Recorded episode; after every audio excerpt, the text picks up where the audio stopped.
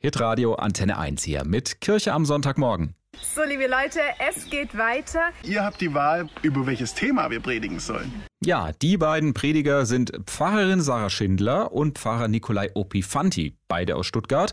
Und so klingt das, äh, wenn sie ihre über 8000 Follower beim Instagram-Gottesdienst zum Mitmachen einladen.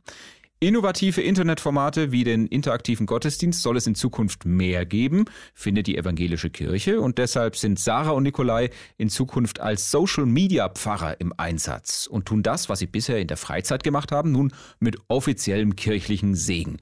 Nikolai findet es klasse, dass sie in den sozialen Medien die Nutzer dann auch direkt einbinden können noch viel unmittelbarer als äh, während einem Gottesdienst im, im analogen Bereich. Also klar, wenn ich eine Predigt halte in, in meiner Kirche, dann ähm, schreit jetzt niemand rein, ey, mach mal das anders. Aber auf Instagram zum Beispiel in den Story-Gottesdiensten konnte man genau das machen.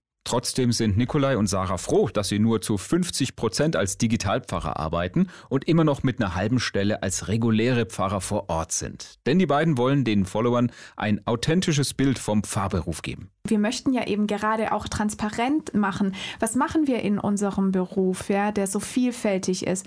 Und haben da immer auch ganz schöne Erlebnisse, dass selbst auch ähm, Kirchengemeinderäte immer wieder erstaunt sind äh, und sagen, oh ja, ich wusste schon, meine Pfarrerin macht Schulunterricht und äh, noch ein paar Beerdigungen unter der Woche, aber dass es so vielfältig ist, hätte ich jetzt auch selber nicht vermutet. Ja, und auch im Internet gehört zu ihren Aufgaben Seelsorge. Viele User schreiben sie nämlich an und suchen um Rat. Nikolai ist überzeugt, dass die Follower den beiden deshalb so viel anvertrauen, weil die jungen Pfarrer auch immer wieder ihre eigenen Schwächen zeigen. Das ist uns beiden ganz arg wichtig, eben um die Hemmschwelle abzubauen, dass man uns auch sieht, einfach als normale Menschen Anfang 30, die wie unsere Nutzerinnen auch mal daneben langen und das auch mal auf gut Deutsch gesagt einfach verkacken. Ja, zwei echte Menschen also, die neuen Social-Media-Pfarrer der evangelischen Kirche. Auf Instagram findet ihr Nikolai und Sarah unter Pfarrer aus Plastik und unter Sarahs Liste.